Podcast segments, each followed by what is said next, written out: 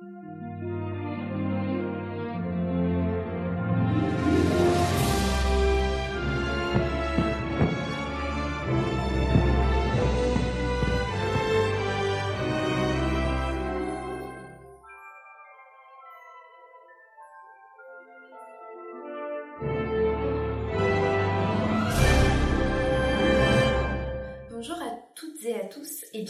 ce nouvel épisode de Sorociné, le podcast ciné 100% féminin et féministe. Je suis Pauline et aujourd'hui j'accueille de nouveau avec grand plaisir Laura. Salut Alors que le Festival international du film d'animation d'Annecy bat son plein, nous avons décidé d'aborder un sujet totalement en adéquation avec l'événement, l'évolution des héroïnes Disney Pixar. On va juste traiter des films d'animation et pas parler des Star Wars, Marvel et des live action parce que sinon ce podcast durerait euh, une éternité. au moins trois heures. C'est ça, donc si ce euh, n'est plus. On va, euh, on va condenser nos, pensées uniquement sur les films d'animation. Et avant toute chose, j'aimerais faire une petite parenthèse. Il y a quelques jours sur, sur Twitter, j'ai vu passer sur euh, un compte de Disney Merchandising qu'ils vont sortir un livre au mois d'octobre qui s'appelle euh, Les héroïnes Disney incarnation et emblème de leur époque. C'était pile dans le moment, vraiment euh, le moment où on avait décidé de traiter ce sujet. Donc à voir, le, le livre sortira au mois d'octobre, donc à voir ce que donnera ce livre.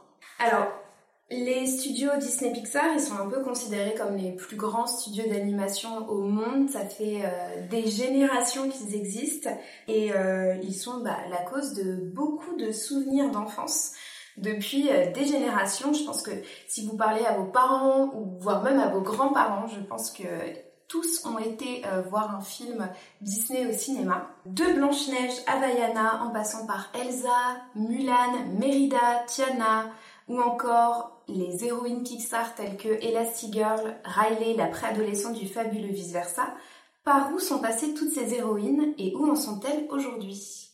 You can't marry a man you just met. En 2013, sortait sur les grands, les grands écrans un film qui depuis ne cesse faire, faire parler de lui, ou plutôt de l'héroïne à sa tête. On en parlait il y a quelques secondes hors enregistrement. Évidemment, vous l'aurez deviné, on va parler de La Reine des Neiges.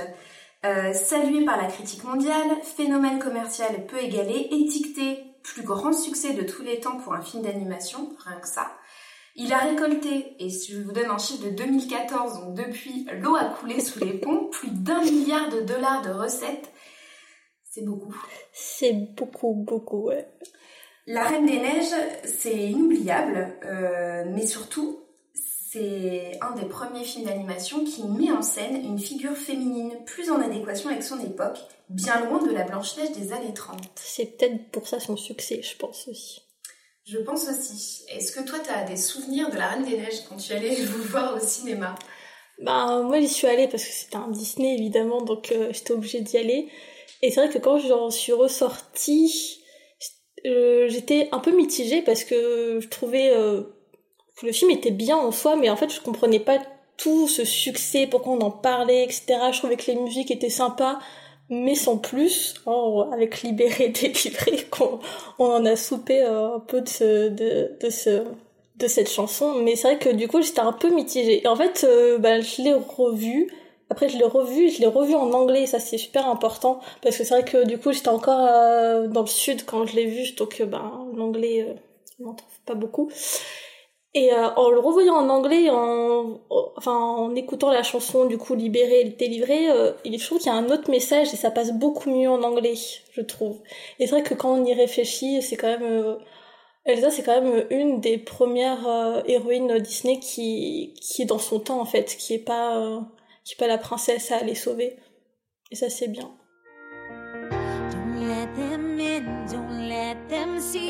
Be the good girl you always have. To be. Conceal, don't feel, don't let them know. Well, now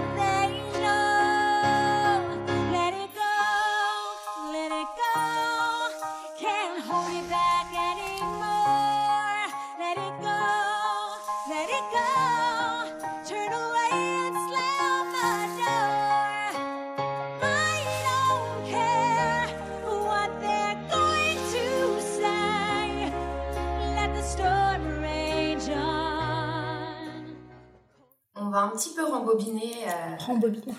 l'histoire et on va atterrir en 1937. Évidemment, le premier grand classique Disney, c'est Blanche-Neige. Et Blanche-Neige, c'est plus du tout une princesse qui euh, parle aux petites filles d'aujourd'hui. Ah non, mais même à notre époque, hein, moi, je, t'avoue que Blanche-Neige, euh, je l'avais vue qu'une fois quand elle était petite, et après, je préférais regarder Le Roi Lion.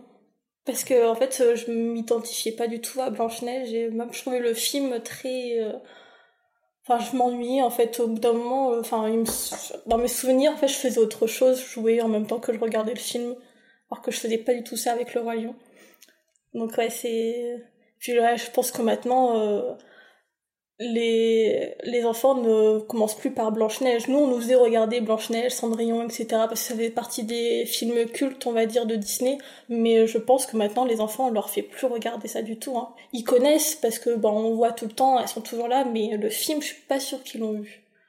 Ouais, et puis Blanche-Neige, on parlait de... On reparlera tout à l'heure de d'Elsa, euh, l'héroïne de la Reine des Neiges. Euh, Blanche-Neige aussi, elle témoigne de son époque. Euh, une époque, comme on disait, avec beaucoup d'antisémitisme. les femmes étaient encore cantonnées à la maison, à éduquer les enfants et à faire le ménage. Tout ce que fait Blanche-Neige dans le film. Elle s'occupe de sept nains quand même. Sept nains qui qui ont des comportements euh, assez euh, immatures euh, malgré leur âge. C'est des enfants en fait. Hein. Et donc du coup, quand elle arrive, quand elle arrive chez eux, ben, tout de suite, elle fait le ménage, elle prépare leur lit, elle prépare à manger, elle les attend quand ils rentrent du boulot. Enfin, c'est vraiment la, c'est la figure maternelle qui témoigne encore une fois de son époque et je pense que c'est pour ça que nous, euh, âgés euh, de 20, 25, 30 ans, euh, Blanche-Neige, ça nous parlait déjà plus.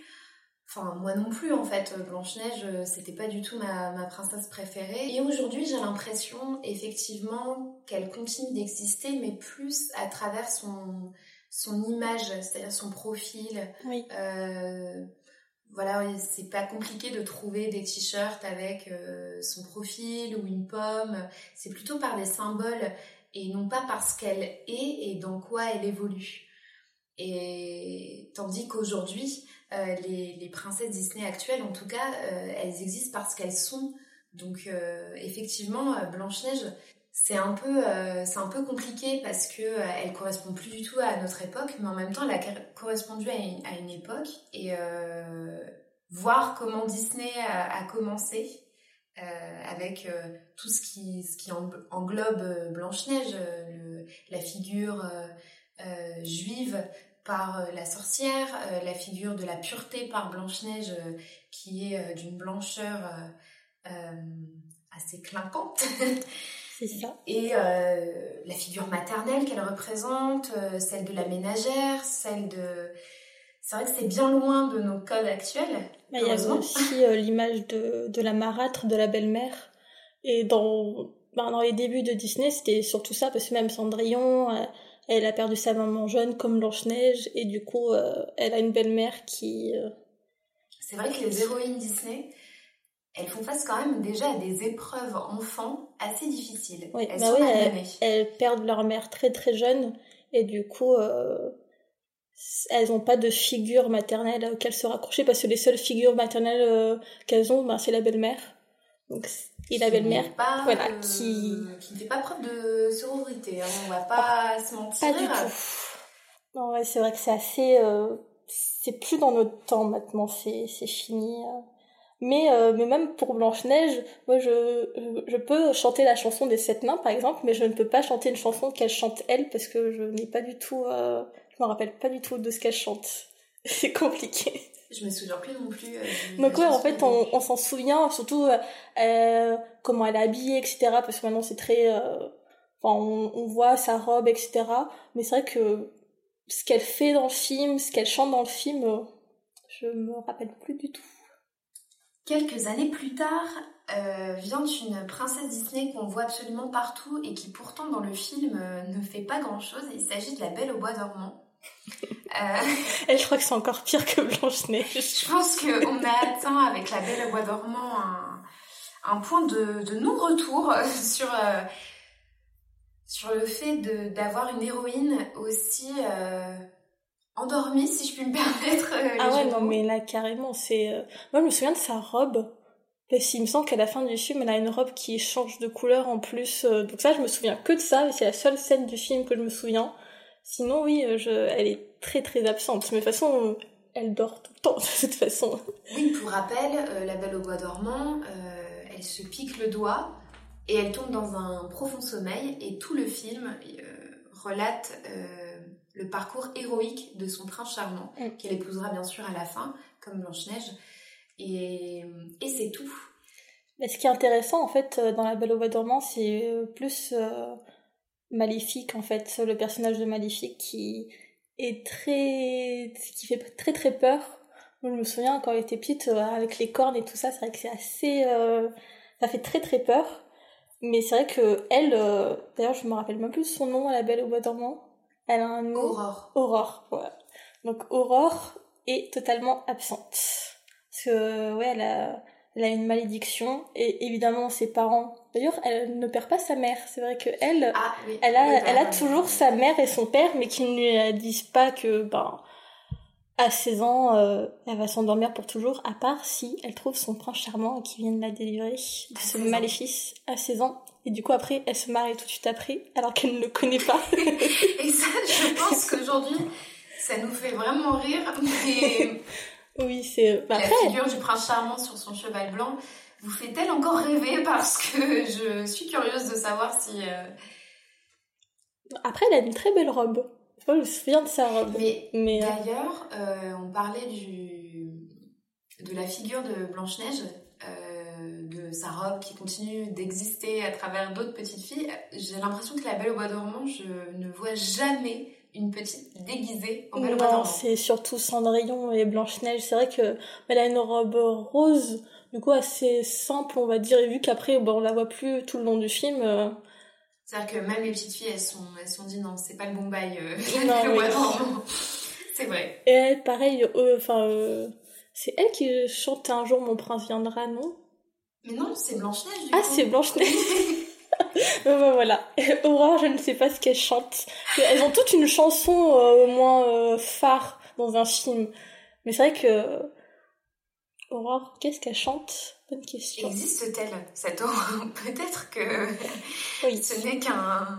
Bah d'ailleurs, quand ils ont Disney, quand ils ont recommencé à faire des films live, on va dire de de leur euh, ancien classique, quand ils ont se sont attaqués à La Belle au Bois dormant, ils, ont, pris Maléfique. Ils ont pris Maléfique.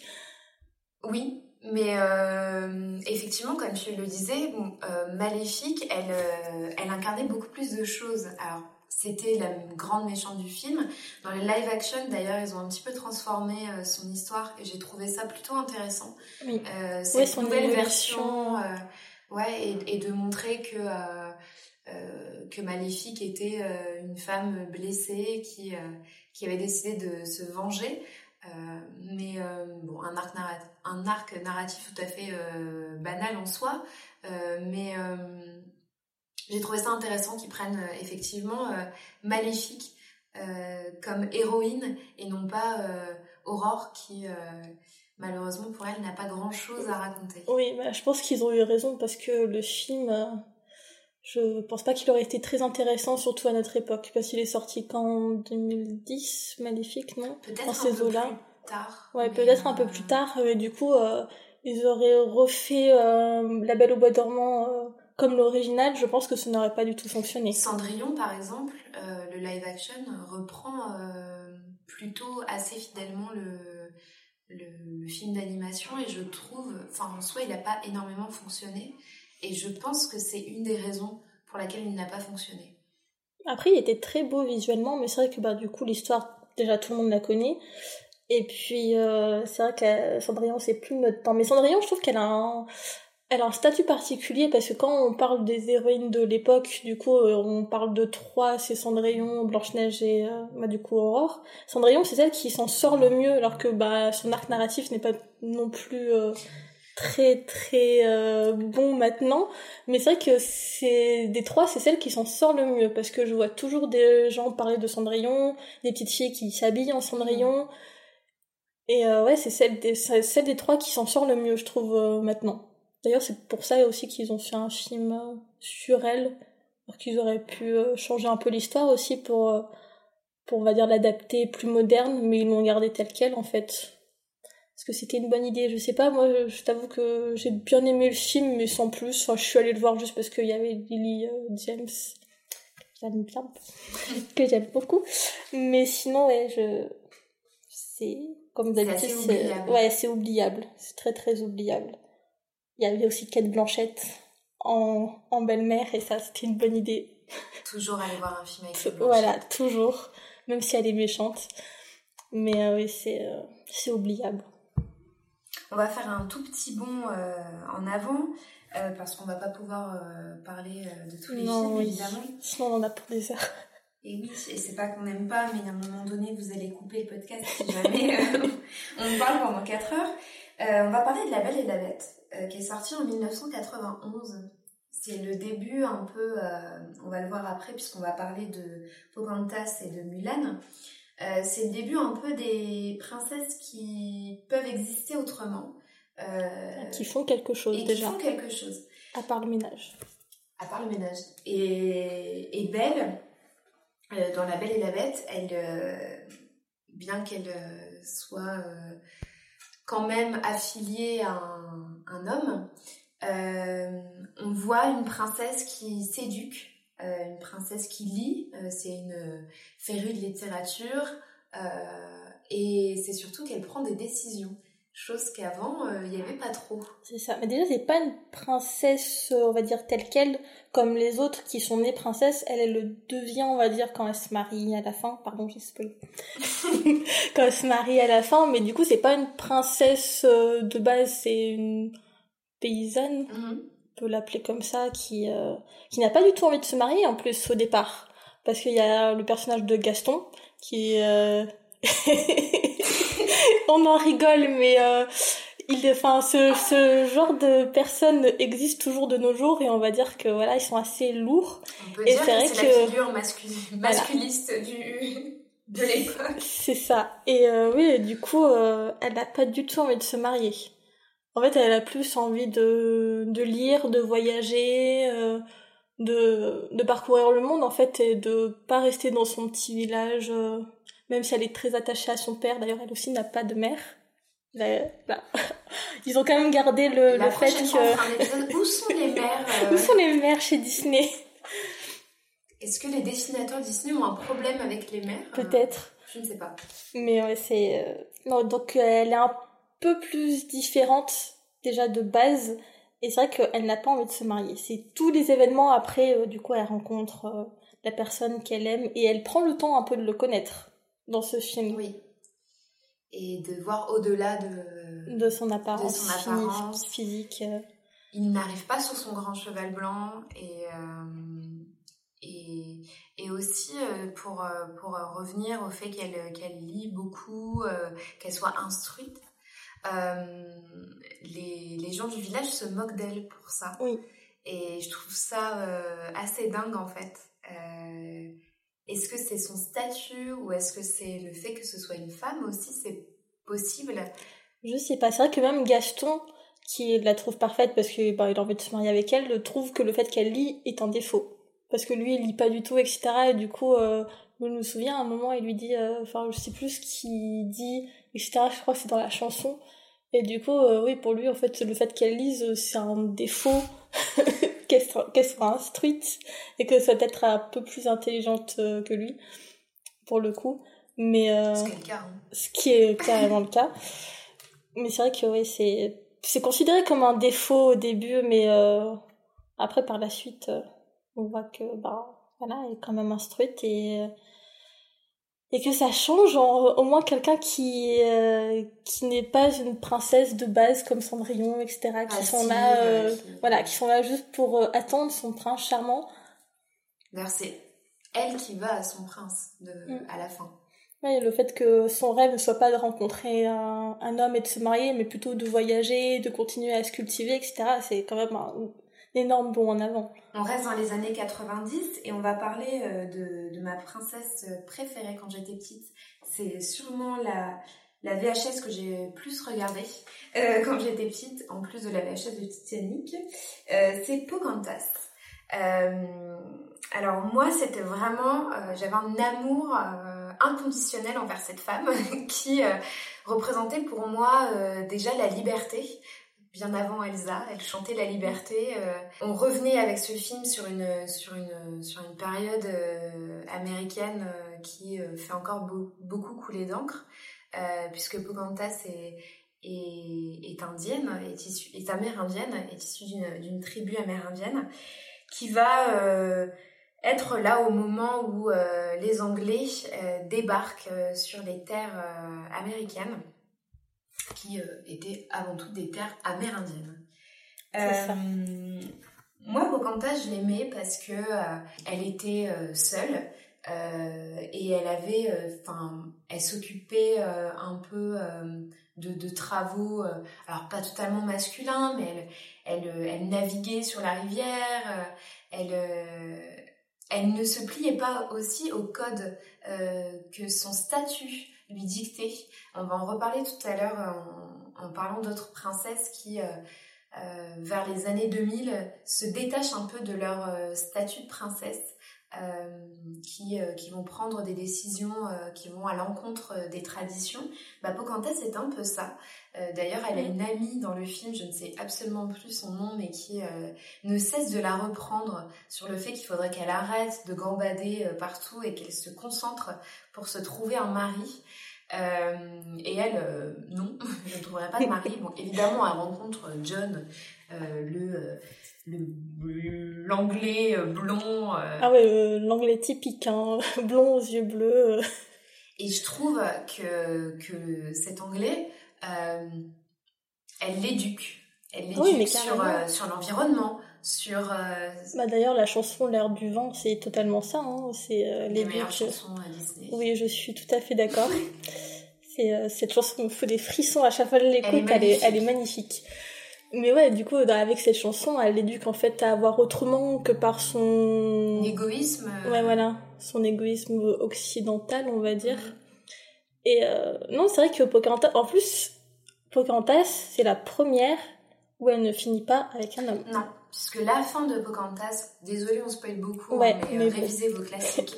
si vous n'avez pas vu euh, Pocahontas, quand même. À la fin, elle reste avec sa tribu et lui repart.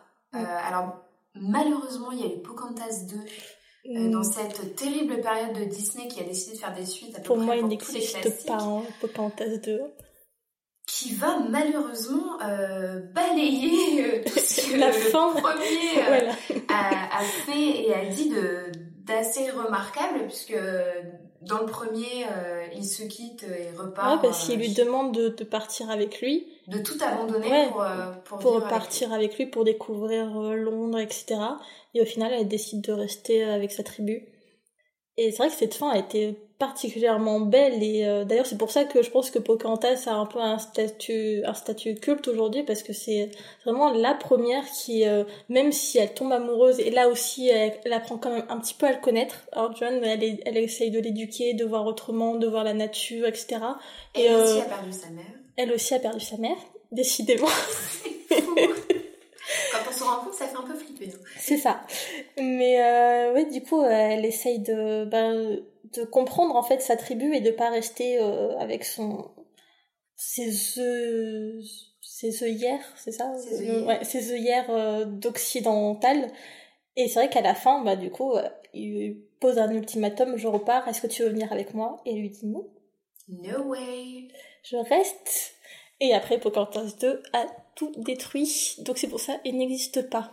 Tout à fait. Comme à peu près toutes les suites chez Disney. Ah oui. Qui se sont surpassées dans le n'importe quoi. Ah oui, oui, non. Ne surtout pas regarder les suites de Disney si on veut rester, euh, si on veut rester euh, cohérent, etc. et rester dans nos rêves d'enfants. Sinon, après, ça casse tout. Tout, tout, tout.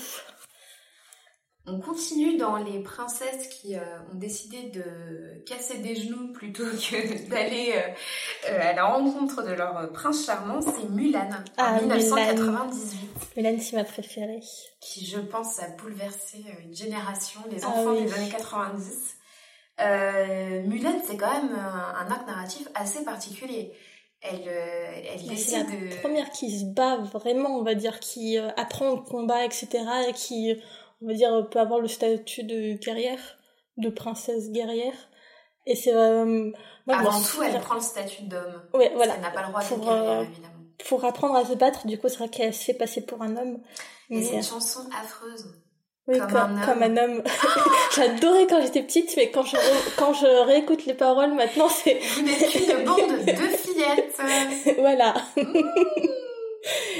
Merci. Donc voilà, cette chanson maintenant est à prendre avec des pincettes. Hein, on peut toujours la chantonner parce qu'on aime bien le classique, etc. Mais c'est vrai que j'ose plus trop la chanter. Euh... À part dans les soirées karaoké, c'est un peu difficile. Parce que c'est compliqué maintenant de la chanter. Mais non, il y a aussi ces super chansons quand quand elle sait pas qui elle est et qu'est-ce qu'elle peut faire, etc., qui s'appelle Réflexion. Mhm. Cette chanson est magnifique. Deuxième après Ce qui est intéressant avec Mulan, c'est que euh, au début, elle, euh, elle rejette sa féminité. Elle ne mm. veut pas être une femme parce que être une femme, surtout être une princesse, elle se trouve ridicule en femme en fait. Exactement. Elle a, on l'a, il y a les scènes du, du, début où elle est habillée, maquillée, coiffée euh, à outrance. Elle déteste ça. Et ce que je trouve intéressant, c'est que donc il y a pendant tout le film, elle est, elle est, elle prend la, le statut d'homme. Elle renie complètement sa féminité. Et à la fin. Euh, elle accepte sa féminité, mais sa féminité qui est autre. Une, féminité qui n'est pas euh, dans les codes qu'on lui a euh, donnés. Et je trouve ça, assez intéressant, euh, surtout aujourd'hui avec un, regard actuel. Alors bien sûr, les, les œuvres sont à prendre, enfin sont à, aussi à analyser en fonction de l'époque dans laquelle elles ont été créées et dans laquelle elles sont elles ont connu un succès ou pas.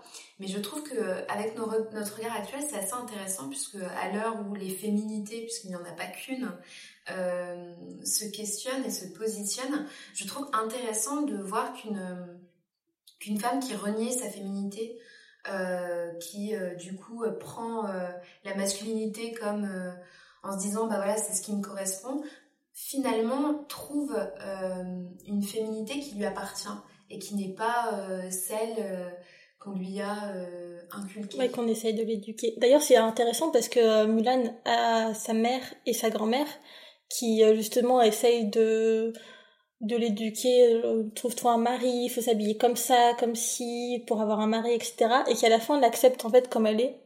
Parce que du coup, bah, elle sauve quand même la Chine, hein, excusez-moi du peu. Et à la fin, sa grand-mère l'accepte comme elle est, en fait. Il y a une scène magnifique, euh, du coup, où, elles sont sous un, sous un cerisier, etc. Mm. Et, et qui lui dit que, bah, en fait, elle est comme elle est et il faut pas qu'elle change, il faut qu'elle reste comme ça, mais que on peut l'accepter comme ça, même si elle ne ressemble pas aux, aux femmes, on va dire, euh, plus, euh, qui rentrent dans, dans, les, codes. dans les codes. Et c'est bah, super intéressant. Et c'est intéressant de soulever ce point, c'est que il y a sa mère et, sa grand-mère, qui sont donc des femmes qui ont grandi dans, dans des générations différentes. avec C'est ça. Qui ont éduqué euh, euh, différemment. C'est pour ça qu'au début, elles essayent de l'éduquer comme on les a éduqués. Et au final, c'est ça aussi. Enfin, Mulan représente une nouvelle génération. Voilà. Et surtout, ce qui est bien, c'est qu'à la fin, elle l'accepte. Elle la rejette pas. Et ça, c'est vraiment important, je trouve, à souligner. Bon, après, elle se marie, voilà. Elle ne, elle ne fait pas comme Pocahontas, malheureusement. Mais bon, en même temps... Si elle, est heureuse comme ça. Voilà, si elle est heureuse, euh, tout va bien. On va passer aux années 2000. Et là, euh, bon, le changement, hein, évidemment, euh, les 2000, c'est l'année de... Enfin, le, le nouveau... Pendant un moment, il n'y a pas eu de princesse Disney en plus dans les années 2000. bah, c'était leur moment suite, justement, où Disney, c'est un peu la grande période creuse pour Disney. Bon, évidemment, il y a eu plusieurs raisons économiques avant tout, beaucoup de grèves chez les scénaristes, chez les dessinateurs, beaucoup de renvois, etc. Mais en parallèle, on a eu euh, le studio qui, pour moi, surpasse Disney, c'est Pixar. Euh, Aujourd'hui, ils sont, indissociables, euh, seuls les vrais euh, les, les partagent en deux. voilà. Mais euh, on va voir un Disney, on, va, voir un Pixar. Voilà. voilà. Mais euh, ça c'est pour faire les, les puristes et on n'est pas là pour ça. Mais c'est vraiment la période creuse chez Disney, donc ils vont faire énormément de suites. Bah, il y avait Atlantis, La planète au trésor qui, ont fait des beats. Qui ont fait des beats qui ne sont pas. Enfin, c'est pas des films. Moi j'aime beaucoup Atlantis par exemple, mais c'est vrai que c'est des films qui n'ont pas du tout fonctionné et qui aujourd'hui sont un peu dans l'oubli.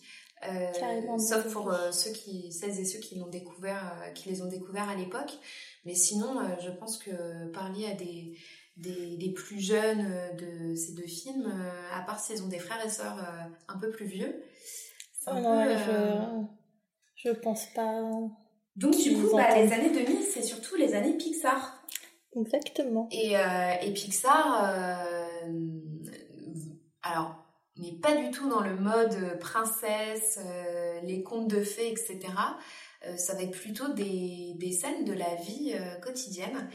évidemment, Toy Story, le meilleur, va sortir, Nemo, plein d'autres, tous ceux qu'on connaît actuellement, qui n'ont pas forcément de princesse Disney, qui n'ont pas forcément d'héroïne. D'ailleurs, il y a beaucoup de personnages euh, surtout au début, il euh, y, en a, mais elles, sont, elles ont des rôles secondaires, des bons rôles secondaires parfois.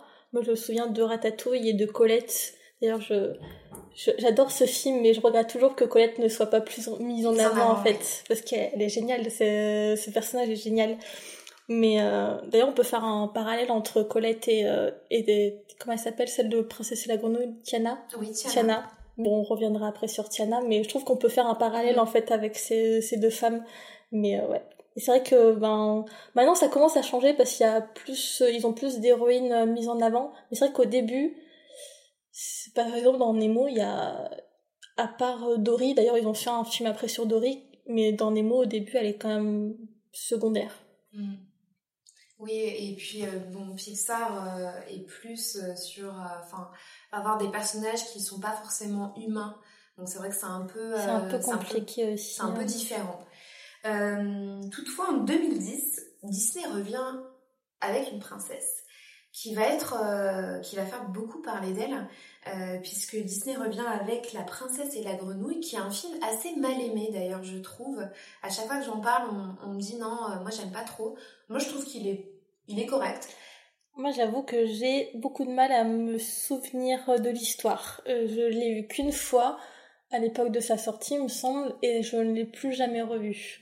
Donc c'est vrai que c'est un peu compliqué d'en parler maintenant parce que je... c'est pour ça que je peux comprendre qu'on puisse pas l'aimer parce que si l'histoire ne m'a pas plus marqué, on va dire, je sais. C'est vrai que je peux pas dire si c'est un bon ou un mauvais film parce que l'histoire. Mais par contre, la Tiana, euh, je, je me souviens. Parce que, il faut le dire, c'est quand même la, première... princesse noire euh, de, des studios. Et la seule pour l'instant. Et pour l'instant, la seule, d'ailleurs. Euh, mais euh, c'est vrai que le film n'a pas fait beaucoup parler par rapport à son scénario ou euh, par rapport à son animation, mais plutôt par rapport aux personnages qu'il mettait en avant. L'histoire se passe à la Nouvelle-Orléans. D'ailleurs la BO est très très belle, c'est du jazz, c'est ultra sympa. Et bien sûr il y a Tiana, Tiana qui est qui est une femme noire qui a un rêve, ouvrir son propre restaurant comme son père et, qui, qui est partie sur la trace de, de, ce rêve et qui va se retrouver en fait confrontée à une histoire des plus folles et des plus intéressantes d'ailleurs. Disney a décidé de reprendre euh, une histoire euh, des plus intéressantes euh, puisqu'ils vont parler d'un d'une tradition dans les contes de fées qui, qui vise à embrasser un crapaud pour qu'il devienne prince et du coup nous sommes princesses. Et en fait ils vont, ils vont faire l'inverse et ce qui est assez intéressant oui, non, c'est très très intéressant comme, comme concept en fait de prendre un concept vieux comme le monde ah, vous allez rencontrer euh, votre crapaud qui va se transformer en beau prince. Je, je n'ai jamais essayé d'embrasser un crapaud. J'espère que personne n'a essayé. Si vous essayez, euh, n'hésitez pas à Ça ne marche pas. Peut-être qu'après, si on essaye, euh, on devient comme Tiana en fait. Donc, surtout, n'essayez pas. J'ai trouvé ça vraiment intéressant et surtout que le, que le, le prince euh, qui est présenté d'ailleurs comme quelqu'un de très prétentieux, euh, très sûr de lui, euh, va en fait se retrouver dans une position assez particulière où, où c'est Tiana qui va, qui va prendre déjà des décisions, beaucoup de décisions. Ça va être un couple qui va être assez assez drôle parce qu'il va, il va être en conflit. Chacun a ses idées, chacun sa façon de voir la vie. Et, euh, et certes, à la fin aussi, ils se marient, mais encore une fois, ils ont vécu beaucoup d'épreuves ensemble. Oui, là aussi, ils apprennent à se connaître. Non, mais ce qui est très intéressant, enfin, ce que je me souviens le plus, c'est en fait, c'est euh, le changement de ton dans le film, parce qu'au début, c'est très très réel, même si c'est un film d'animation, on la voit bosser beaucoup, pour euh, pour ouvrir son restaurant, on la voit cuisiner, etc., etc. économies de côté, voilà, elle travaille dans un dans un restaurant où euh, le patron il n'est pas très tendre avec elle. Et euh, bon, en même temps, sa meilleure amie, c'est une princesse très très riche. Et on voit d'ailleurs les différences sociales entre oui, elles. Ça. Donc c'est pour ça que c'est très intéressant parce que ça, ça ça paraît réel par rapport à d'autres Disney euh, d'avant. Et après, il y a le basculement dans le féerique, on va dire, euh, quand elle se transforme euh, en grenouille. Du coup, c'est vrai que ce, passage-là est très intéressant, du passage du, réel au féerique. Parce du coup, elle, galère en étant réelle, mais enfin, à la fin, elle rencontre son prince et du coup, bah, tout va mieux, je sais pas, mais au moins, elle devient princesse à la fin. La même année sort euh, un autre film avec une autre princesse, c'est Réponse. Alors, Disney, ils n'ont pas sorti de princesse pendant un temps euh, phénoménal et là, ils en sortent deux. Euh, Réponse, moi je l'aime beaucoup aussi. je trouve que déjà le, le, film est assez drôle. Ah non, il est très très très drôle. Je me souviens de cette scène magique au camp elle, elle arrive enfin à sortir de sa tour et qu'après elle sait pas si elle doit y retourner ou pas mais cette scène est excellente on la voit passer d'états euh, de jubilation à des états de questionnement sur la vie. En fait, en termes de comique, euh, le film est très très bien écrit parce qu'il y a beaucoup de scènes comme ça euh, ultra comiques et on s'y attend pas du tout en fait. Et ça, la belle-mère entre entre guillemets, celle qui l'enferme dans la tour, euh, elle est ultra sarcastique. je me souviens de cette scène où elle se coiffe, euh, où elle coiffe réponse euh, devant le miroir et elle dit oh là là elle est très belle et tout et en fait elle parlait d'elle-même et je trouve que effectivement en termes de, de, de comique ce film il est excellent. Welcome home, mother. Oh, Rapunzel, how you manage to do that every single day without fail.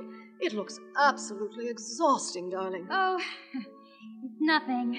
Then I don't know why it takes so long. oh, darling, I'm just teasing. All right.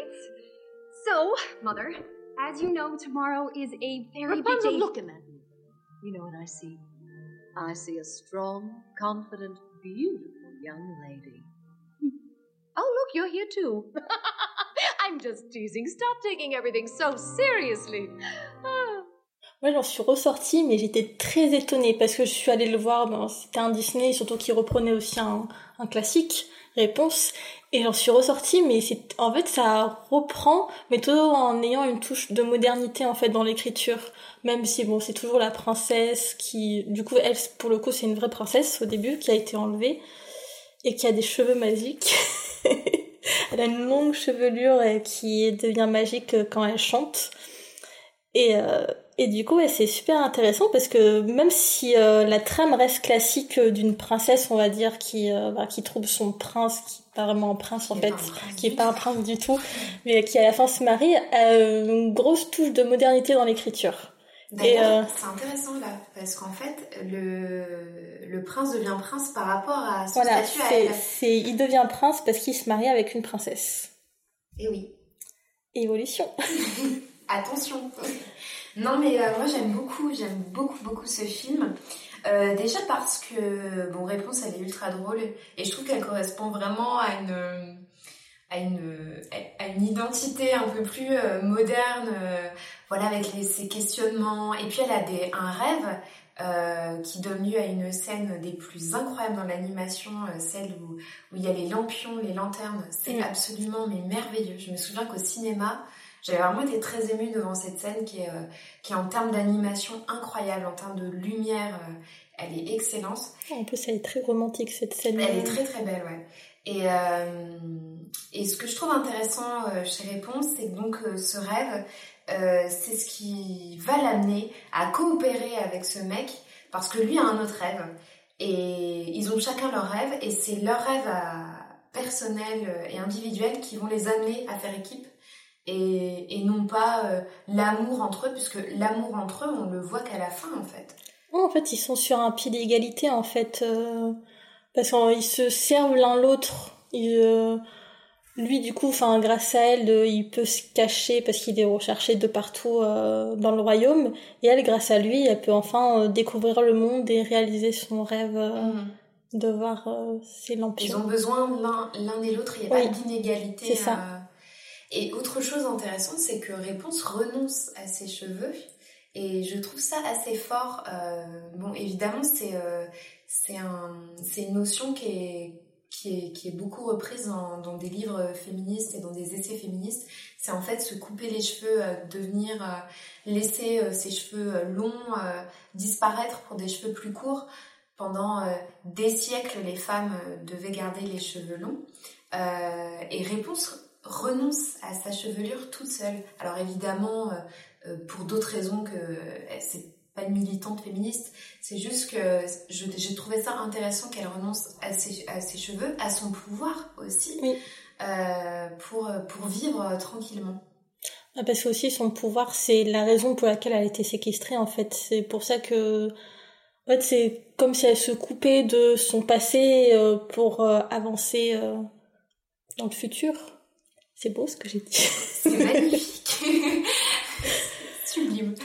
Mais euh, c'est surtout qu'en fait, ça me fait encore penser à la Reine des Neiges. Désolée, je suis pas une fan. je suis pas une fanatique, mais en fait, euh, la réponse euh, renonce à son pouvoir pour être tranquille et Elsa apprend à contrôler son pouvoir. Et on en reparlera après. Promis, il va vraiment y avoir un passage sur la Reine des Neiges parce que depuis tout à l'heure, on tease ce moment, mais comme jamais. Les gens qui n'aiment pas la Reine des Neiges, ils vont couper maintenant le podcast, ils vont dire j'en ai marre. Mais, non, la Reine des Neiges, c'est intéressant. C'est intéressant quand même. Ne vous arrêtez pas aux musiques, s'il vous plaît.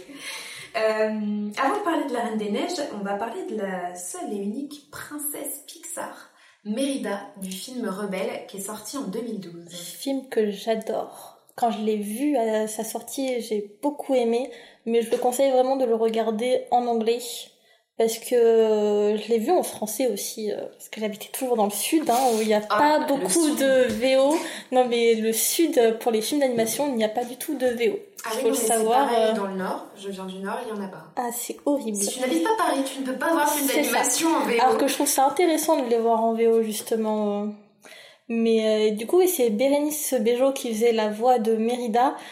Et euh, j'ai beau, je l'ai beau aimé en tant qu'actrice, en tant que voix de doublage, elle ne s'en sort pas très bien. Et je pense d'ailleurs que c'est une des raisons pourquoi le film a... Le film n'a pas connu, euh, c'est un, un, des, succès. Je crois que c'est le, le, entre guillemets le pire succès chez, euh, chez Pixar en fait. Mais en fait, on en a beaucoup parlé à cause de, des cheveux de Mérida, parce qu'ils ont utilisé une nouvelle technique 3D, euh, etc. Et d'ailleurs, c'est vrai que le voir au cinéma, c'est magnifique. Mais quand ses cheveux sont mouillés, c'est incroyable. Ouais, c'est incroyable. C'est euh, Vraiment, et j'ai trouvé ça incroyable. Donc là, on a plus parlé de ses cheveux que du film en lui-même, alors qu'il est, qu'il est super intéressant.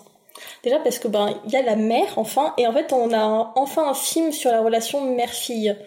Donc déjà c'est super important et surtout ce qui est vraiment important dans, dans le film et c'est pour ça que je, l'adore, c'est la première fois où il n'y a pas de prince du tout. Non. On en, enfin on en, ils en discutent parce que ben on les, enfin, on les amené en fait à, à se à enfreindre les règles, c'est parce qu'elle euh, elle doit accomplir son devoir de, de, princesse. Et surtout que là, il y a une, une dimension complètement géopolitique autour de ce mariage, autour de terres qui sont partagées. Bah, c'est pour ça que c'est intéressant que ça, ça se passe en Écosse, parce qu'il y a toute l'histoire des terres, euh, des Highlands, etc., euh, avec les différents clans. Donc c'est pour ça super intéressant, en plus de voir des paysages magnifiques. C'est Game of Thrones de l'époque. Voilà. et euh, oui, en fait, ben, elle doit normalement accomplir son devoir et de se choisir un prétendant pour pour unir les clans en fait. Et elle n'a pas du tout envie. Déjà, elle est très jeune quand même. Il dit jamais vraiment son âge, mais elle doit avoir dans les. jeune par rapport ouais. à ses prétendants. Elle doit être dans les 15-16 ans, pas plus. Et en fait, elle n'a pas du tout envie de se marier. Et elle ne se mariera pas. Mm. Et c'est pour ça, moi, je trouve ça très intéressant. Et puis, euh, c'est comme un peu Mulan. on a enfin un film sur la relation mère-fille parce que sa mère en soi n'est pas méchante, c'est juste qu'elle ne comprend pas parce qu'elle-même a été éduquée pour justement se marier, euh, du coup à son mari, le père de Mérida, pour unifier les clans et tout. Pour elle, elle trouve ça normal d'éduquer euh, sa fille euh, de la sorte. Et en fait, au final, elles ne se comprennent pas, mais elles vont, elles vont réussir à s'entendre en fait et à se comprendre. Mérida comprend pourquoi sa mère l'éduque de cette façon et euh, sa mère comprend euh, pourquoi elle doit laisser en fait sa fille euh, choisir son sa propre mhm. voie, sa propre destinée. Et encore une fois, c'est vraiment le passage d'une génération à une autre. Évidemment, c'est très cher à Pixar, hein, ces questions d'enfance, d'enfant qui devient adulte. Ça. Toy Story est l'exemple parfait parce que ils ont vraiment su faire de deux belles suites au premier mais effectivement, il y a, y, a, y a les thèmes chers à Pixar qui sont dans ce film et qui, je pense, sont les, les plus réussis. Et, euh, et la relation mère-fille qui, euh, qui euh, ne passe, en plus passe par un, événement assez original et, aussi, il hein, faut le dire. Hein, et, et Mérida, moi aussi, je l'aime beaucoup.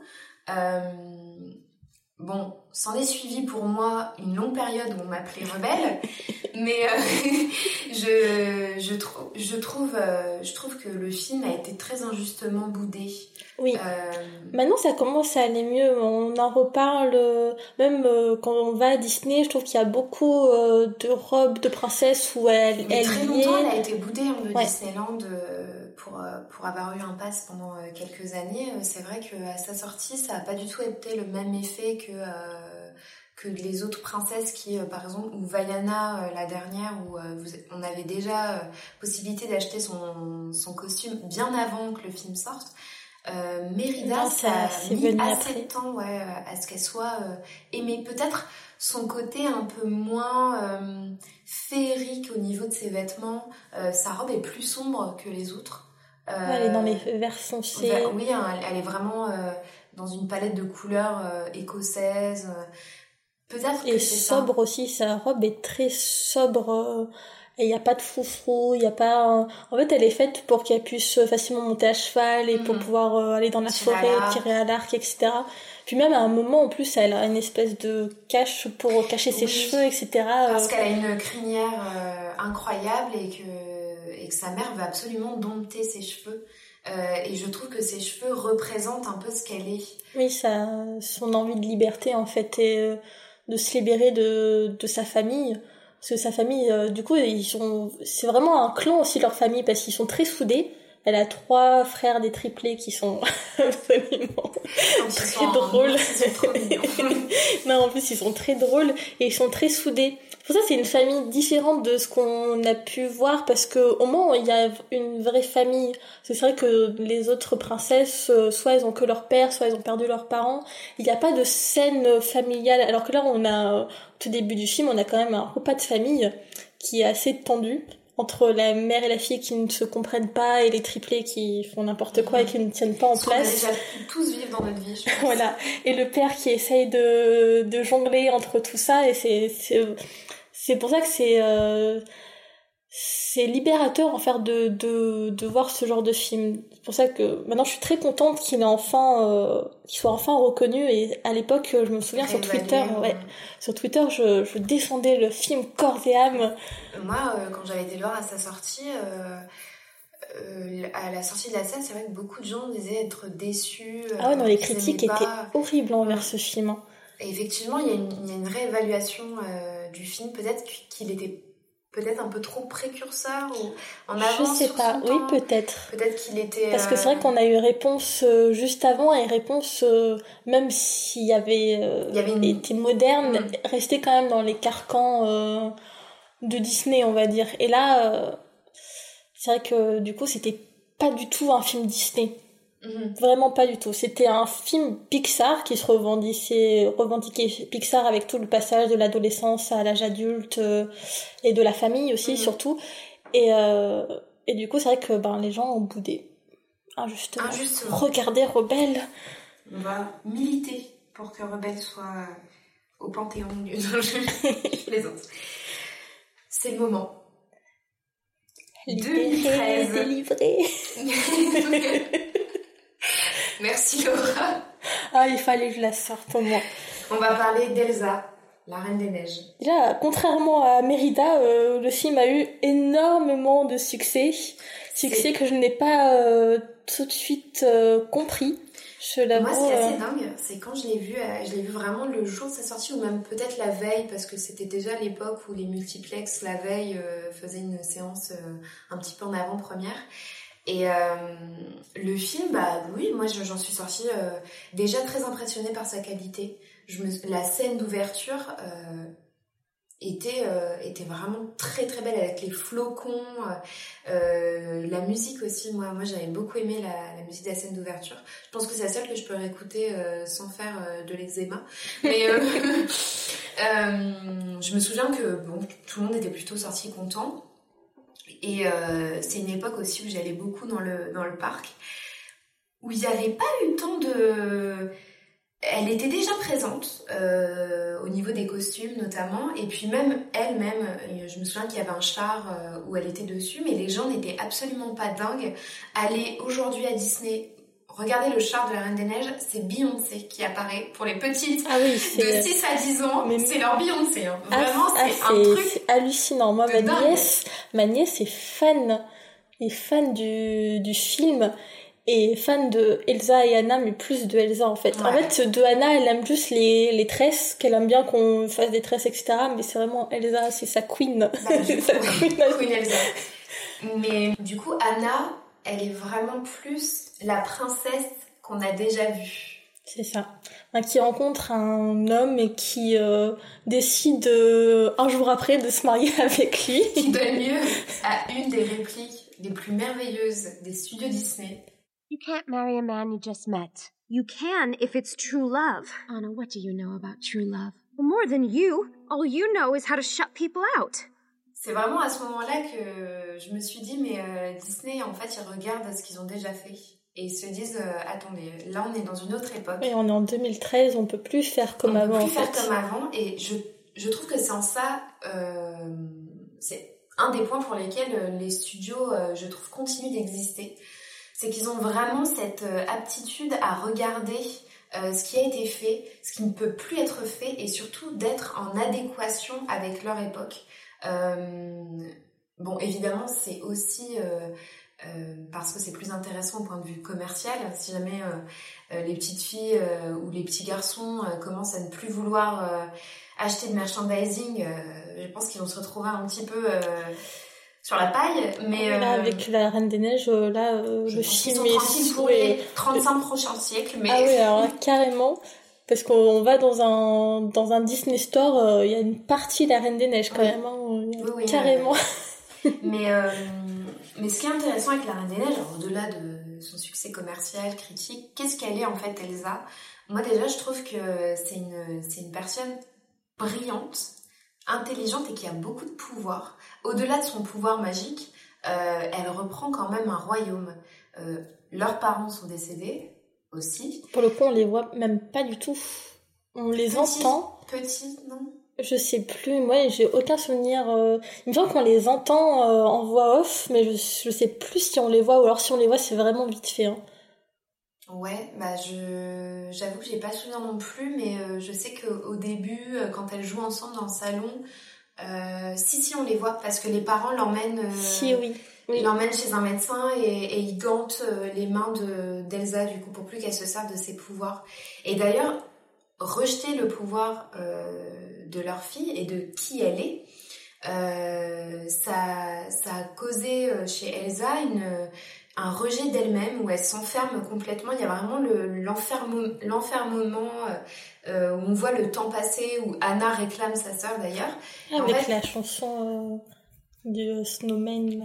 Oui, euh, un bonhomme de Voilà, neige. bonhomme de neige. Je cherchais le mot en français.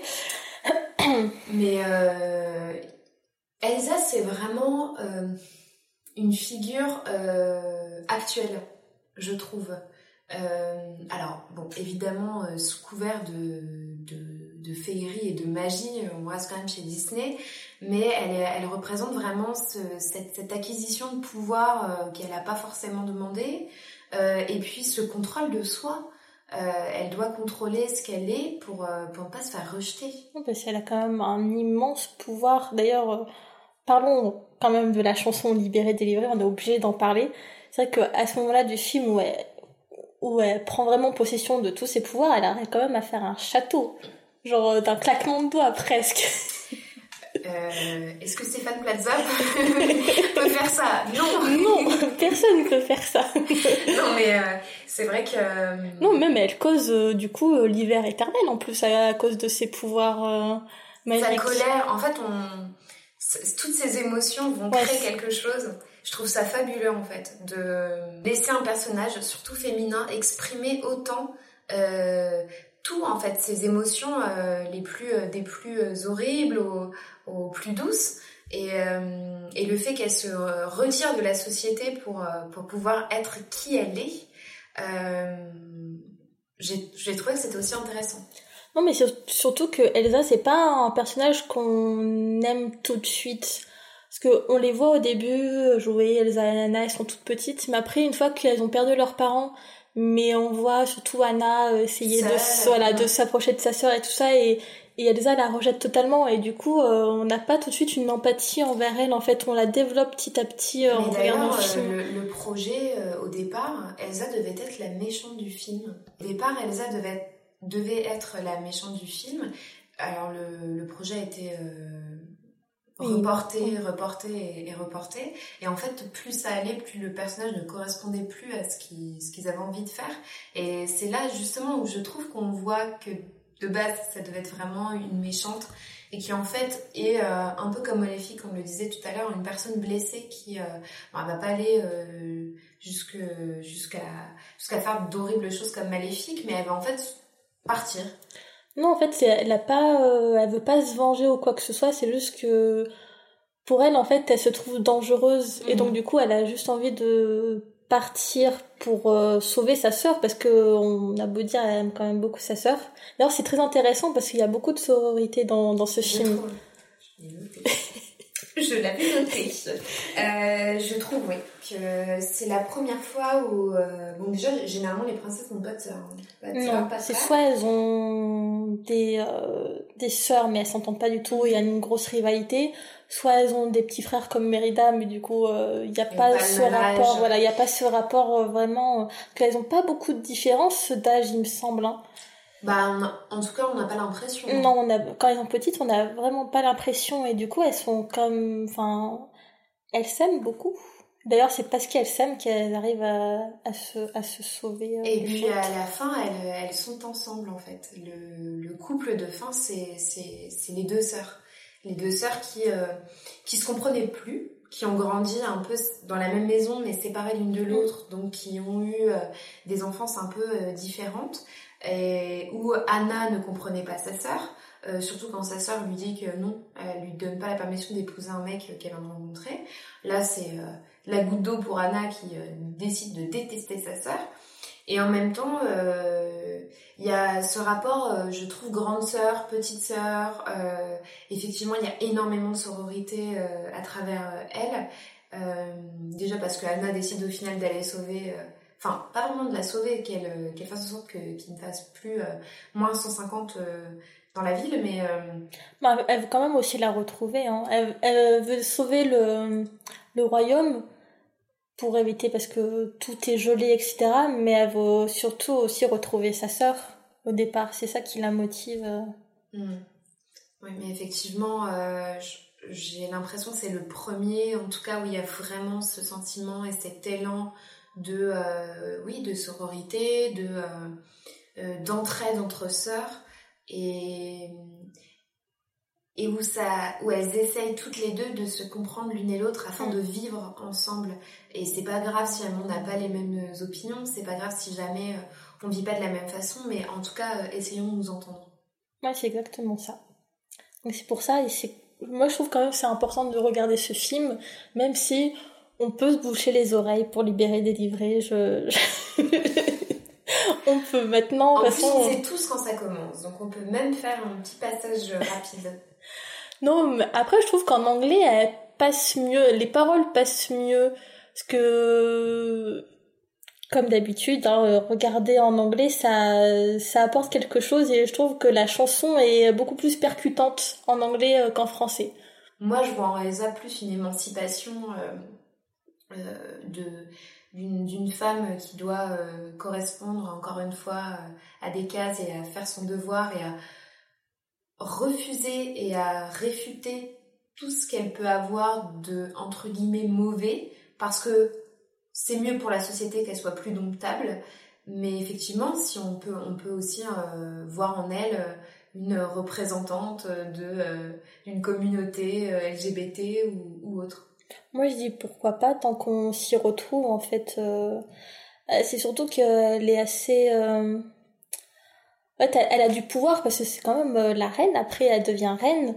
Et en fait, ben, elle peut, enfin si elle restait comme elle était avec toute sa colère au foulée etc elle aurait pas pu bien euh, diriger le pays en mm. fait. Là du coup de tout libérer de de montrer au monde qui elle est réellement euh, du coup ça lui permet aussi de pouvoir mieux diriger le pays par la suite et de et enfin euh, de voir une personne différente. C'est pas parce que tu es une reine que tu ne peux pas être toi-même. La dernière c'est enfin la dernière pas, pas, la, dernière, pas la dernière chose qu'on va dire, mais la, la, dernière princesse en date, c'est Vaiana. Vaiana qui aussi a connu un succès... Euh, un succès mérité, je trouve. Mérité, donc peut-être pas autant qu'Elsa, hein, enfin peut-être pas autant que la Reine des Neiges, parce que c'est vraiment ancré depuis quelques années maintenant, mais Vaiana, euh, c'est, ça a été aussi un phénomène. Donc déjà, le film euh, est très très beau. On retrouve, je trouve, chez, chez Vaiana euh, tu en parlais tout à l'heure, la technique de Pixar. pourtant c'est Disney, hein, mais entre temps, euh, John Lester, il est devenu euh, directeur artistique de Disney, donc je pense que. Oui, je pense qu'il a ramené des il choses. A ramené des, des, choses de chez Pixar. quand ses cheveux sont mouillés, c'est tout aussi impressionnant que quand Merida avait les cheveux mouillés. Non, même tout, tout l'océan, etc., comment c'est fait, c'est vraiment merveilleux. Enfin, le voir au cinéma, c'était aussi une, sacrée expérience. Il est très très coloré et très très beau ce film, déjà de base. Si on, juste si on n'aime pas l'histoire, au moins le voir euh, pour ses décors, c'est magnifique.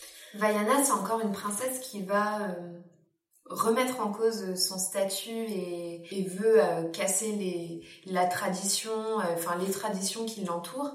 Et elle veut surtout, elle aussi, euh, parcourir le monde sur son, sur sa, son bateau. Sur son bateau. Non, en fait, elle est tiraillée parce que elle est comme euh, Pocahontas très attachée à son pays et ses cultures. Et du coup, en plus, elle doit, euh, c'est elle qui va hériter du statut de son père, en fait, qui sera la chef plus tard. Donc, du coup, ses parents essaient de l'habituer à prendre des décisions, etc. Donc, ce côté-là, elle l'aime beaucoup, mais elle a aussi un elle aime l'océan en fait et euh, elle voudrait euh, voir au-delà de son île. Et du coup, elle est très partagée au début du film, ce qui est intéressant parce que qu'est-ce que faire parcourir le monde et du coup désobéir à ses parents et euh, laisser tomber son peuple auquel elle est quand même très très attachée ou ben faire comme ses parents le disent de, prendre des décisions de de répondre aux, aux besoins du peuple etc et elle est partagée en fait au début moi, ce que je trouve intéressant aussi euh, chez Bayana, c'est pareil, pas d'arc narratif amoureux. Non, elle est. Euh, bah, il y a le demi-dieu, Maui. Maui. qui. Euh, bah, qui... par Dwayne Johnson. Voilà. C'est excellent, vraiment, c'est excellent. non, quand il chante sa chanson, là, euh, You're Welcome, cette chanson est géniale. En plus, elle met de bonne humeur, je trouve. Mais euh, c'est un petit, une petite digression. Euh, non, après oui, elle est rejointe euh, par le demi-dieu Maui et ils ont une, enfin, ils ont une certaine entente en fait. Comme euh, pour réponse, ils ont besoin l'un de l'autre. Elle a besoin de lui pour pour sauver la la déesse. J'ai oublié son nom. Moi aussi, je sais plus. Et lui a besoin c'est vrai qu'il vraiment qu'il a besoin d'elle, mais en fait, il a été rejeté euh, des hommes parce qu'il a fait une grosse bêtise, on va dire. Et on va dire, il se sert d'elle pour euh, pour retrouver l'amour euh, des hommes, en fait. Donc du coup, ils ont aussi, ils sont sur le même pied d'égalité comme pour réponse, mais à la fin, ils ne finissent pas ensemble. Heureusement, parce que je crois qu'il y a quand même une écart un... Bah, c'est un demi-dieu, donc oui, je pense qu'il a plusieurs siècles, et, et, elle, pareil, elle doit avoir pas plus de 15-16 ans. ça commence à faire beaucoup. Hein. Donc oui, oh, déjà heureusement, mais même eux, ils sont, enfin, ils ont une relation plus euh, amicale qu'autre chose. Il n'y a pas de, pas de, comment dire, euh, d'ambiguïté ou quoi que ce soit. Et heureusement, Heureusement. heureusement que Disney n'est pas allé jusque là. Disney euh, n'existerait plus, hein. on va pas se mentir. Mais, euh, mais oui, effectivement, elle finit pas avec un prince, elle n'a même pas d'arc narratif avec un prince. Non, pas Euh, du tout. Voilà, c'est. Non, même ses parents ne, ne l'obligent pas à trouver un mari, etc. Et c'est juste que ils sont juste très stricts par rapport à... Elle a une responsabilité, en fait. Euh, après, ça va devenir son peuple. C'est c'est elle qui va devoir euh, avoir la responsabilité de, de leur trouver à manger, de, de faire en sorte que tout se passe bien, etc. Donc c'est plus ça qui est important que le fait de se trouver un mari. Mm.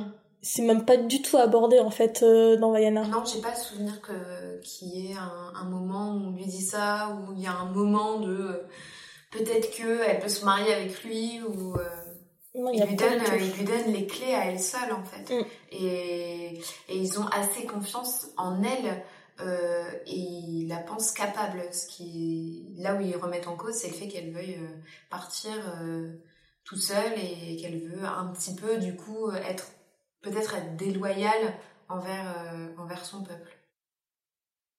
Je suis tout à fait d'accord. Surtout qu'il y avait une théorie que j'ai lue euh, à la sortie du film sur euh, du coup la déesse Tefiti, il me semble qu'elle s'appelle. Une théorie comme quoi du coup il y aurait tout un aspect au fait qu'on lui a enlevé quelque chose en fait et c'est pour ça que du coup elle laisse tomber le monde des hommes et elle se terre en fait et devient devient enfin se transforme en une créature de feu etc et il y a une théorie comme quoi ça parlerait de viol et je trouvais ça très très intéressant comme euh, concept de parler de viol à des enfants. Évidemment, c'est subtil et je pense pas qu'ils auront tout compris, mais c'est vrai que c'est très intéressant Non, comme. euh, Je pense que le succès de Disney Pixar re- revient aussi au fait qu'il y ait plusieurs couches de lecture dans leurs films. Euh, effectivement, les enfants ne voient pas la même chose que nous. Euh, on peut pleurer au même moment, mais peut-être pas pour les mêmes choses. Déjà parce qu'on a vécu euh, des choses différentes, heureusement, et puis parce que effectivement, on comprend le monde différemment. Et euh, c'est là aussi où je pense que Disney Pixar sont assez, euh, assez remarquables, c'est qu'ils ils arrivent à avoir une, dose suffisante pour, pour être lisible pour les enfants et pour les adultes. Ouais, qui parle à plusieurs générations. D'ailleurs, c'est pour ça que je ne comprendrai jamais pourquoi on parle de films pour enfants. Je trouve pas que ce soit des films pour enfants parce que qu'importe sa génération, on peut y trouver quelque chose en fait et quand même aimer. C'est pas parce que c'est un film d'animation que forcément, on, en tant qu'adulte, on peut pas aimer. Jamais compris ce Vous concept. avez le droit d'avoir des émotions. en Oui, c'est ça, euh. Aller voir un, un film d'animation au cinéma, euh, c'est bien. Faites-le. Mais euh, donc ouais, c'est euh, c'est toujours ça qui. Enfin, euh, il y a la l'histoire de base. Et puis après, il y a des sous-couches euh, narratifs euh, qu'on peut comprendre. Après, c'est une théorie comme une autre. Je sais pas si c'est vrai, je sais pas si Disney a, a voulu euh, faire comprendre ça. Mais c'est ce qui est bien avec ces films-là, surtout dans les nouveaux films qu'ils font Disney, c'est qu'on peut faire des analyses dessus. Et c'est très intéressant. Une des dernières choses qu'on va dire, c'est euh, juste une petite parenthèse, enfin non pas une parenthèse, c'est dans la continuité de ce qu'on a dit, mais en fait le film n'est pas encore sorti. Euh, très prochainement, il y a le Ralph 2.0, euh, qui euh, je crois que le premier est sorti, euh, je sais plus en quelle année, mais enfin il y a quelques temps, qui avait connu un succès mitigé d'ailleurs. hein. Ben oui, il a, il a eu du, suc- du succès, mais sur le tard. C'est Les Mondes de Ralph. Les Mondes de Ralph. Il a eu du succès sur le tard. Alors que c'est plutôt un bon film, moi j'avais beaucoup aimé et surtout que je, enfin, je n'avais pas compris son non-succès parce que ça parle de jeux vidéo. Mhm. Pourtant c'est un, c'est quand même un thème qu'on voit pas souvent au cinéma. Il reprenait euh, plein de références, Voilà, il y avait- avant Ready Player One. hein. Exactement. Il y avait beaucoup de références, etc. Et, euh, et j'avais été étonnée que, ben, au final, euh, ne soit pas si aimé que ça. Et euh, ouais, un peu comme Rebelle, en fait, il a eu du succès sur le tard. D'ailleurs, c'est pour ça que euh, je pense qu'ils ont attendu euh, avant de faire les mondes de Ralph 2, parce que oui, il y a, le film est au moins il est sorti il y a 8 ans. hein. Ouais, je Il me semble. il y a un bon moment. enfin je dis peut-être une bêtise, mais il me semble qu'il a sorti ouais, il y a plus de 8 ans. Et ils font enfin une suite qui, je pense, va être bien. Enfin, j'espère. En tout cas, il y a une scène. Et c'est pour ça qu'on en parle euh, là maintenant, parce que Ralph n'est pas du tout euh, une femme. Donc euh, vous êtes en train de vous dire, mais, pourquoi, pourquoi elle on parle en de ça parle Y a-t-il une, troi- une deuxième partie à ce podcast Vais-je encore rester 4 heures à écouter? Non, pas du tout. C'est parce que Ralph euh, 2.0, euh, les premières images sont sorties et il va y avoir une scène qui, je pense, va connaître un succès assez intense et Déjà, immense. rien qu'avec le trailer, on voit partout euh, des photos de cette scène, euh, des... euh, En fait, cette scène, pour ceux qui, qui n'ont pas eu connaissance et euh, ceux qui ne veulent pas euh, être spoilés d'avance, nous vous invitons à juste retirer vos écouteurs pendant quelques secondes, euh, va réunir toutes les princesses Disney. En fait, c'est la jeune Vanellope qui est une princesse aussi, ouais, qui est considérée comme une princesse dans le catalogue Disney. Puisque dans le premier, en fait, c'est euh, l'héroïne euh, avec Ralph. Euh, il va se retrouver dans son jeu vidéo et en fait, on, on apprend que c'est une princesse qui a été déchue euh, de son statut euh, par un vilain. qui voulait son trône, en fait. Et du coup, Vanellope va revenir dans, dans un monde où toutes les princesses Disney seront réunies. Donc, mieux que Justice League et, et Avengers, vous allez retrouver euh, toutes les toutes les, euh, les princesses Disney ensemble. Ouais, parce que euh, ça va elles de seront Blanche-Neige à Vaiana. Vraiment, elles y sont tous. Mérida, euh, tout le monde y est. Et euh, bon, j'ai eu la chance de voir la scène en avant-première, mais je vais pas je vais pas la spoiler. Mais effectivement, ce qui est drôle là-dedans, c'est que rien que dans le trailer, on voit que euh, les princesses sont ultra caractérisées par, par leur monde dans lesquels on, on les a connues et qu'elles vont se servir chacune de leur monde pour euh, apprendre à Vanellope, ou plutôt l'inverse. Euh, qu'est-ce qui, qu'est-ce Que c'est d'être une Voilà. princesse Disney, Ouais. en fait. j'ai eu un peu mal. Qu'est-ce que veut dire être princesse? Quel statut c'est? Et, euh, et je pense que cette scène, on en reparlera sûrement au moment venu, va énormément faire parler d'elle. Et c'est surtout une, un, je trouve un très beau, alors avant tout un clin d'œil, mais je trouve que c'est très bien de la part de, de Disney et de Pixar. Ouais, c'est un peu de l'autodérision en fait, euh, de voir euh, l'évolution, parce que du coup, quand et du monde si elle est une princesse, et après du coup, euh, il y a chaque catégorie en fait par rapport à l'année, genre est-ce que t'as été séquestré, est-ce qu'on a, est-ce qu'on t'a fait du mal, est-ce qu'il y a un homme qui est venu te sauver? Et c'est ce que je disais tout à l'heure en fait. Moi je trouve que là où, où je trouve que Disney Pixar n'est pas. Enfin voilà, on peut les critiquer sur bien des aspects, mais je trouve que là où on peut difficilement les critiquer, c'est sur le fait qu'ils ils ont vraiment cette capacité à regarder euh, dans le rétroviseur et, se dire ouais là non en fait c'était pas possible. Alors c'était peut-être possible pour l'époque, hein, on, en parlait au début, Blanche-Neige, bah, malheureusement c'était euh, représentatif d'une époque et euh, qui nous parle plus du tout et heureusement d'ailleurs si Blanche-Neige nous parlait encore à notre époque euh, On se poserait des questions. franchement il y aurait vraiment beaucoup de questions à se poser mais euh, moi enfin c'est aussi la capacité à se, à se remettre en question Et à suivre le mouvement, on va dire, à suivre l'évolution euh, des époques. C'est ça qui est bien euh, chez Disney, euh, c'est que, on va dire, la nouvelle génération euh, d'enfants peut s'identifier à ce qu'ils voient et plus à ce qui a été fait avant. Et c'est comme ça qu'on évolue, en fait. Et euh, ce qui est bien aussi, ouais, c'est se remettre en question, de genre, euh, on a fait euh, des bêtises, hein, en fait, mais en fait, c'était avec le temps, donc euh, ben, l'évolution est plutôt intéressante. Après, si on doit faire aussi une, une critique envers eux, moi je trouve qu'effectivement, parfois, bon, tout ça c'est aussi pour des causes commerciales. On Ah va oui, pas oui. se mentir, mais effectivement, des fois je me dis, ils vont, ils vont peut-être pas assez vite en fait. Ils, vont, ils prennent peut-être pas assez conscience de, de ce qui se passe. Effectivement, c'est un peu compliqué déjà d'aller plus vite euh, parce que un film d'animation, ça, ça, Ça se met fait euh, temps. Ça en met du 2-3 temps. ans et en 2-3 ans, la société, elle peut vraiment connaître énormément de changements. Non, et puis en plus, euh, ben, ils ont bien vu par exemple rien qu'avec Rebelle, qui, euh, comme on l'a dit tout à l'heure, peut-être était peut-être un peu trop en avance dans son temps, n'a pas le succès euh, voulu. euh, voilà, n'a pas le succès euh, qu'ils peuvent avoir avec euh, d'autres films. Donc ben après ils essayent de, de faire selon euh, leur marketing etc. Donc vendre des robes de princesse. Voilà, c'est c'est quelque chose que voilà, c'est c'est dans notre société aussi. C'est on vend un film, mais on vend aussi tout ce qui est à côté Bah, surtout pour Disney. pour Disney. Surtout pour Disney. Euh, Aujourd'hui, euh, donc si, enfin moi je, je t'ai invité à parler de, ce sujet, c'est aussi parce que je trouve qu'il y a que c'est important.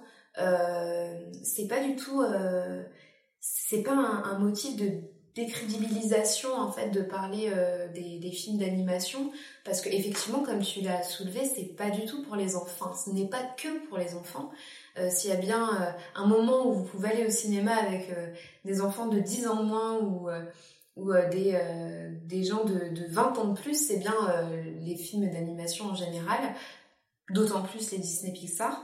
Et je trouve que les films d'animation, là on parle effectivement de, de Disney et de Pixar, ils ont vraiment un rôle majeur à jouer dans, dans la société actuelle.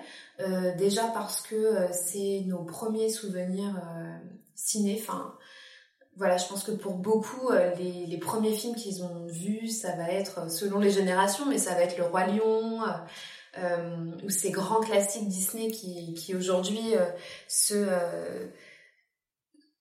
existent encore de génération en génération.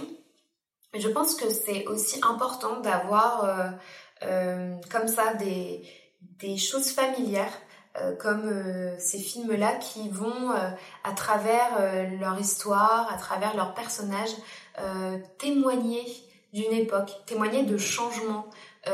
Voilà, aujourd'hui, les petites filles, elles aiment pas vraiment Blanche-Neige, elles s'y intéressent même pas. Aujourd'hui, c'est plus Elsa, c'est plus Vaiana, des, des héroïnes qui, voilà, ne sont pas parfaites et ne sont pas des, je sais pas, des, des, des militantes ou des, euh, des représentations parfaites de, euh, de diversité, de, euh, de causes euh, féministes ou, que sais-je, mais qui ont quand même, voilà, il faut le dire, qui ont quand même des, des côtés très très bons pour, pour les nouvelles valeurs et, les nouvelles éducations.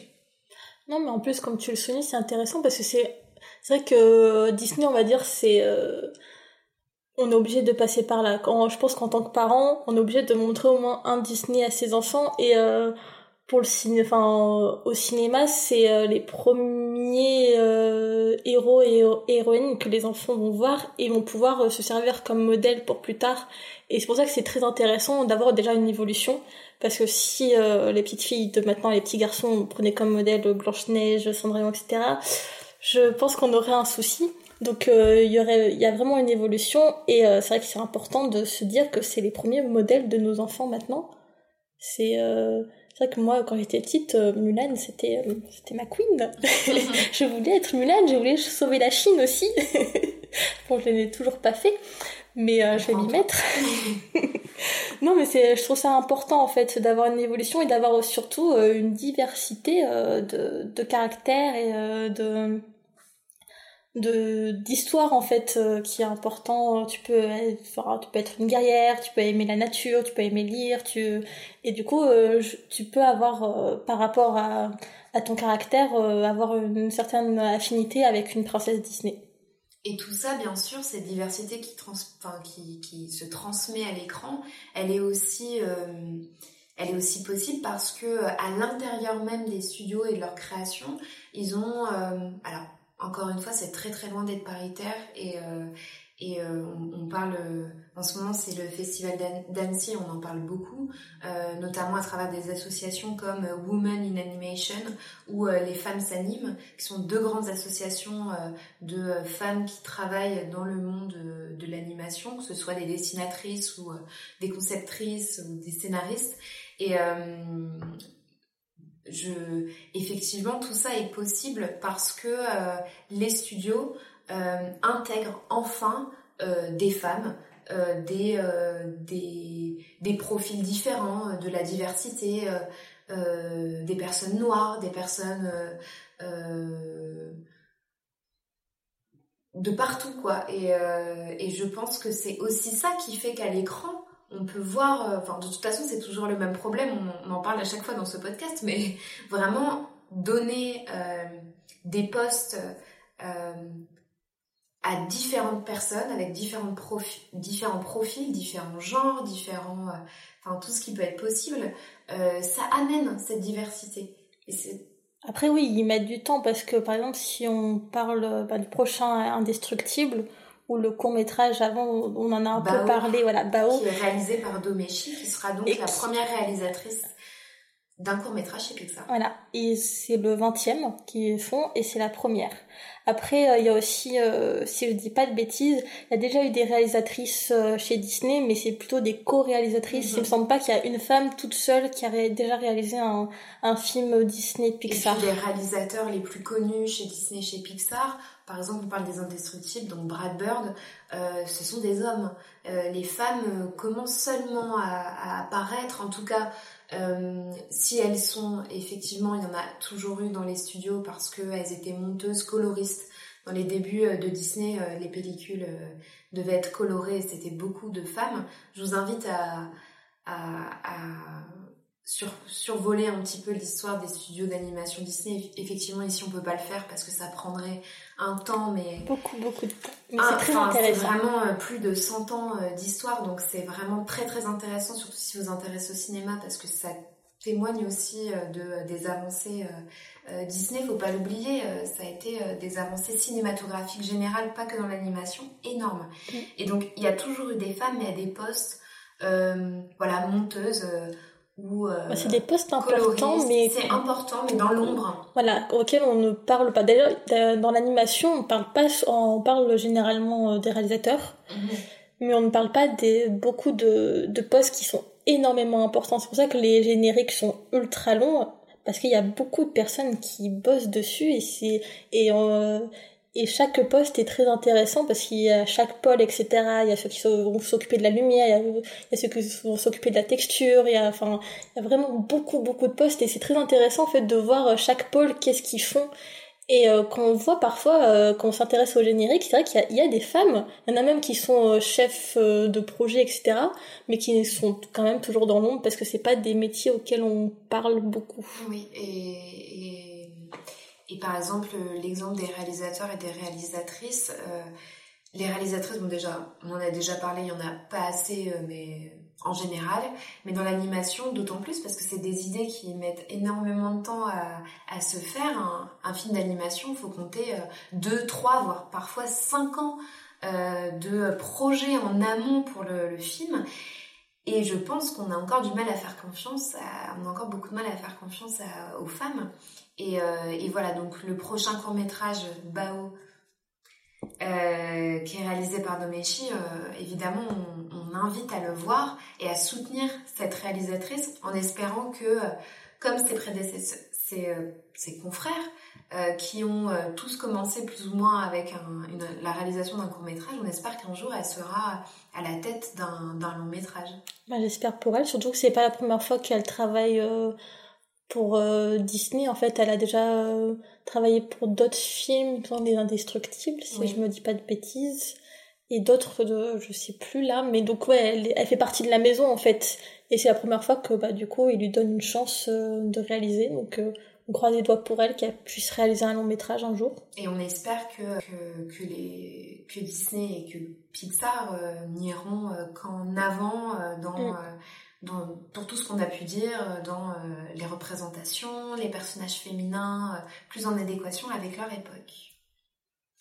Merci à toutes et à tous euh, pour votre écoute, de nous suivre de plus en plus nombreux à chaque fois. C'est vraiment très touchant et ça nous fait tout, à tout plaisir de voir vos petits messages sur les réseaux sociaux. Euh, merci Laura. Bah, merci à toi, c'était super intéressant. Bah, c'est grâce à toi, tu sais. Ah, c'est Et gentil. J'espère que tu reviendras. Oui, moi aussi, j'espère. Euh, vous pouvez donc suivre le podcast sur Twitter, arrobase Sorociné Podcast. Et si vous le désirez, vous pouvez même soutenir le, podcast euh, grâce à une cagnotte qu'on a mis en ligne euh, sur euh, Litchi. Le lien est sur Twitter. N'hésitez pas à commenter parce que c'est très important pour nous de voir vos retours et, et à partager bien sûr sur les réseaux sociaux et, et partout où vous pouvez. Parler de nous S'il vous plaît. À, à bientôt pour un prochain épisode. Bye bye Bye bye